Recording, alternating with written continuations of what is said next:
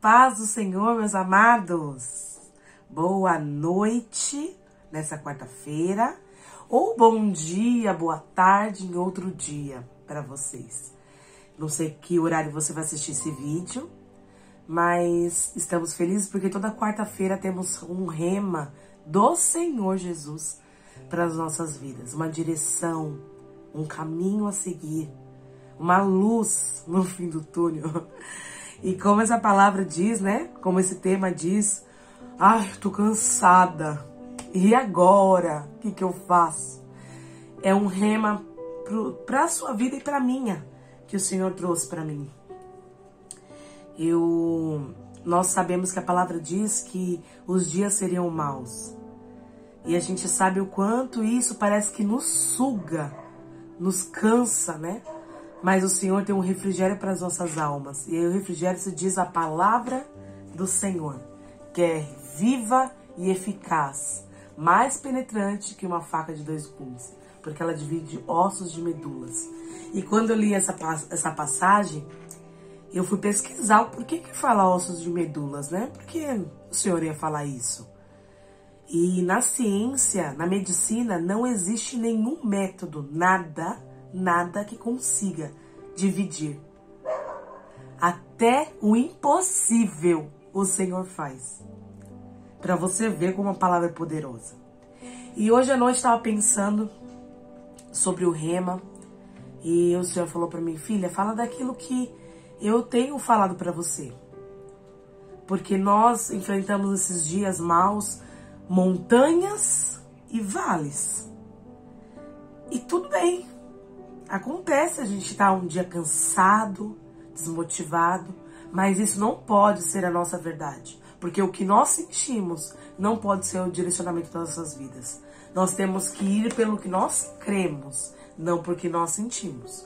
Porque a palavra diz que o nosso coração é enganoso. E sendo enganoso, ele vai levar os nossos sentimentos a coisas ruins assim de, ah, eu não sinto hoje de orar, ah, eu não sinto hoje de ler a palavra, ah, eu não sinto hoje de falar com o Senhor, ah, eu não sinto hoje de ir para a igreja. Se você for pelo seu sentir, ai, ai, ai, ai, ai, ai, ai, ai, ai. Porque muitas das vezes a gente fala essa frase, ai, eu tô cansada, tô esgotada, tô frustrada, tô triste, tô abatida, ai, eu não quero fazer nada, não quero falar com o Senhor, ai, eu não quero ir para a igreja. E o Senhor tá falando, filha, tudo bem, você se sentir assim, porque você pode estar nos vales ou nas montanhas. Nos vales são os lugares mais difíceis que nós passamos, e nas montanhas os lugares mais altos. Mas mesmo assim, continue. E aí o Senhor falou para mim assim: qual que vai ser o tema, sabe? Aí eu falei, pai, eu acho que eu vou colocar assim, tô cansada. E agora? E agora é uma grande pergunta, né? O que, que eu faço agora? Eu tô cansada. Ou às vezes a gente faz o quê? Ah, eu tô cansado, tô, tô, ah, tô chateado, tô assim, tô assado, quero papo. Mas a gente tem que se questionar, e agora? O que, que eu faço?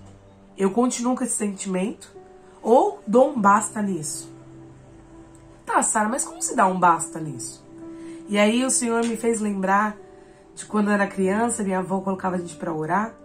E ela começava pelo Pai Nosso, depois começava pelos Salmos 91, e depois e é para oração, orando por, por cada pessoa da família, né? Amigos, igreja.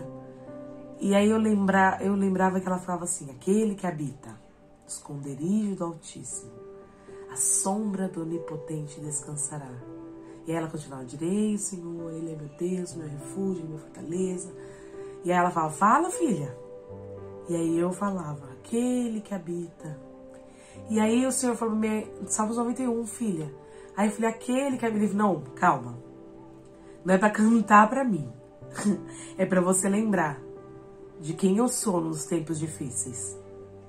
E qual que teria que ser sua posição nos tempos difíceis. E aí ele falou, abre lá. Eu só quero só o primeiro versículo de Salmos 91, sabe? Aí eu falei, tá bom, pai. E aí eu abri. Aquele. Ele falou, filha, aquele. Aquele é uma condição. Assim como se fala assim, ah, se você quiser, é uma condição, aquele também é uma condição. Aquele que habita. Então, não é todos que habitam, ou geral que habita. Não, é aquele que se dispor aquele que quiser habitar o esconderijo do Altíssimo. E aí eu fiquei pensando, qual esconderijo é esse, Senhor? E lá em Isaías 59 diz, diz: Eis que a mão do Senhor não está encolhida, para que não possa salvar, nem o seu ouvido agravado para que não possas ouvir. E eu falei: Onde está esse esconderijo, Senhor? Ele falou: Filha, a minha mão, a minha presença cobre vocês e guarda vocês de tudo aquilo que aflige vocês, tudo aquilo que tristece seu coração. E aí eu fiquei pensando no cuidado do Senhor em nos guardar, no cuidado do Senhor em falar que a mão dele não está encolhida. E a palavra diz que a mão do Senhor é tão grande que nós nos transformamos em nada perto da presença do Senhor. Os pés dele são estrados. O planeta é estrado dos pés do Senhor. Então você imagina, o planeta é tão grande é estrado. É algo que ele pisa.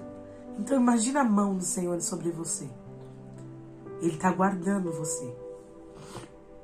E esse é o esconderijo do Altíssimo. É onde você se esconde dentro da vontade dele.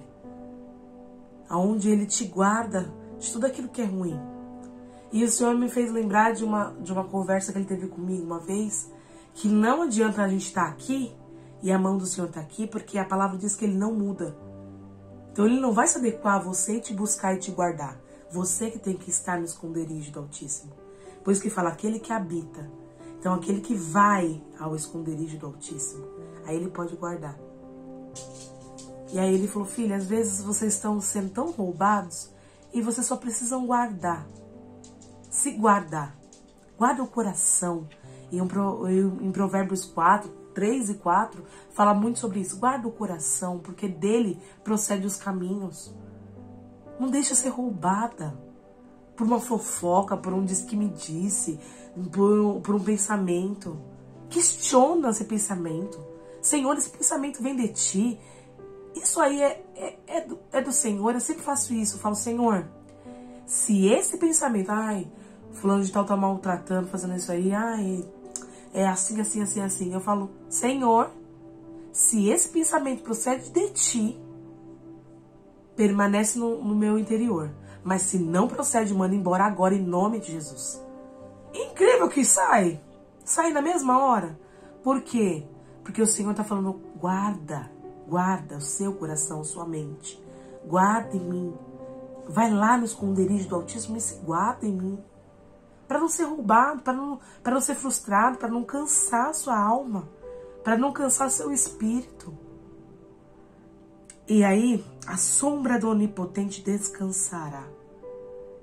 E o que o Senhor mais tem falado comigo é: eu coloquei vocês num jardim. E aí ele falando para mim sobre jardim e floresta, através de um vídeo que eu vi. É, floresta é algo que vive sozinha. Ela se mantém sozinha, os animais são selvagens, é, não precisa ter corte, poda, cuidado, nada. A, a selva ou a floresta, ela se cuida sozinha. Mas o Senhor nos comparou com um jardim. E um jardim precisa de cuidados. E os cuidados são descansar no Senhor, cortar as ervas daninhas, nós somos como, a palavra diz que nós somos como árvores plantadas junto a ribeiros de águas. Que nós somos, o Senhor é a videira e nós somos os ramos deles. Então, às vezes, no nosso, no nosso corpo vai vir coisas ruins. No, no nosso interior vai vir coisas ruins. Assim como uma árvore, às vezes cresce umas ervas daninhas. Às vezes, na nossa mente, no nosso coração, vai vir coisas ruins. Mas nós temos que fazer o quê? Cuidar, poudar. Falar, não, isso aqui não pertence ao Senhor. Esse pensamento não pertence ao Senhor. Será que o Senhor quer divisão? Não, então não pertence, tira isso de mim. Será que o Senhor quer fofoca? Então não pertence, tira isso de mim. E vai cortando as coisas ruins. Será que o Senhor quer esse sentimento de falta de perdão? Não, então corta, arranca fora. Para a gente entrar no descanso do Senhor. Para a gente descansar à sombra do Onipotente. A sombra é aquilo que, que não deixa a, os raios solares nos pegar, né? Quando a gente está num sol escaldante, o que a gente faz? A gente se esconde na sombra do Onipotente. A gente se esconde nas, nas sombras nos lugares, para que aquilo não atinja nós. O Senhor está falando a mesma coisa. Se esconde em mim. Vem descansar no meu jardim. E a palavra diz lá, em Salmos 17, 8 também: Guarda-me como a menina dos teus olhos, esconde-me nas sombras das tuas asas. É muito profundo. O descanso e se esconder nas sombras do Senhor, para ter realmente nossa alma descansada. Porque só Ele tem o refrigério de nossas almas. Aqui está diz, dizendo aqui em Mateus 11, 28, na versão King James, que eu achei muito diferente. Vinde a mim todos os que estáis cansados de carregar as suas pesadas cargas, e eu vos darei descanso. Tomai vosso lugar em minha canga, e aprendei de mim, porque sou amável e humilde de coração. E quando fala canga, quer dizer que o Senhor está falando para você trocar com ele o fardo.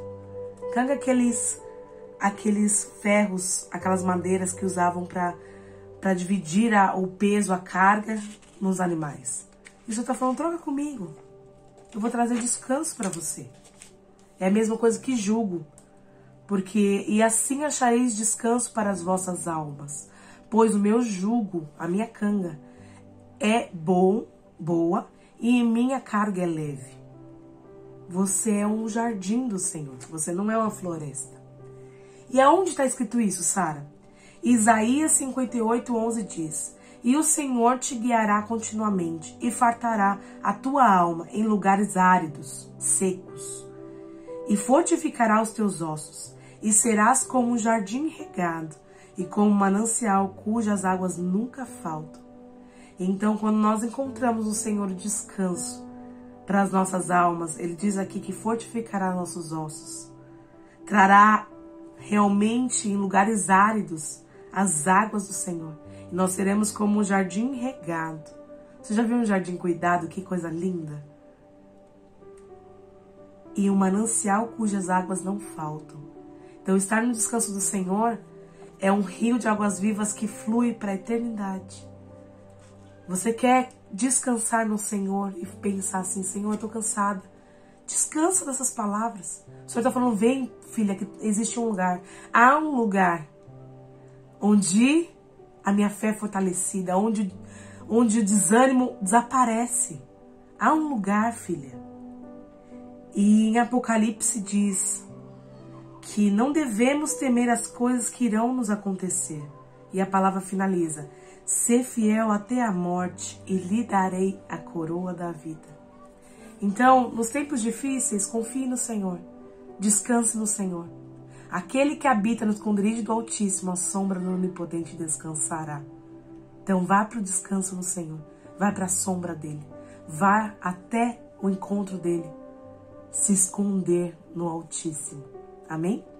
Senhor, meu Deus e meu Pai, eu sei, Pai querido, que muitas são as aflições desse tempo, mas o Senhor falou: tem de bom ânimo, porque eu venci o mundo. Então, se o Senhor que venceu o mundo, Pai, está dentro de nós, nós podemos todas as coisas naquele que nos fortalece. Então, Senhor, podemos as, os vales e podemos os montes, Jesus. Podemos as situações difíceis, as situações fáceis, Jesus. Podemos todas as coisas naquele que nos fortalece. Então, Senhor, no nome de Jesus, traz descanso agora para os teus filhos. Ensina eles a irem para o esconderijo do Altíssimo, aonde a tua palavra nos cobre, aonde o teu amor nos encontra aonde as águas vivas nos preenchem, para nós sermos jardim regado, manancial cujas águas nunca faltarão. Senhor, no nome de Jesus é o que eu declaro sobre os meus irmãos, Senhor, irmãs, que eles possam encontrar no Senhor o refrigério para a alma deles, porque a tua palavra garante, Jesus, que a tua paz excede todo entendimento. Então, nenhum entendimento humano, Senhor, pode ser capaz de entender a tua paz. Derrama paz sobre os meus irmãos e que eles possam ser cheios do teu espírito e descansar na sombra do Onipotente, porque ali eles encontram descanso. Amém e amém. Um grande beijo, curta o vídeo, vai lá e encaminha essa passagem para quem você sabe que está cansado das lutas e dá uma coragem, um ânimo para essa pessoa, em nome de Jesus. Beijão!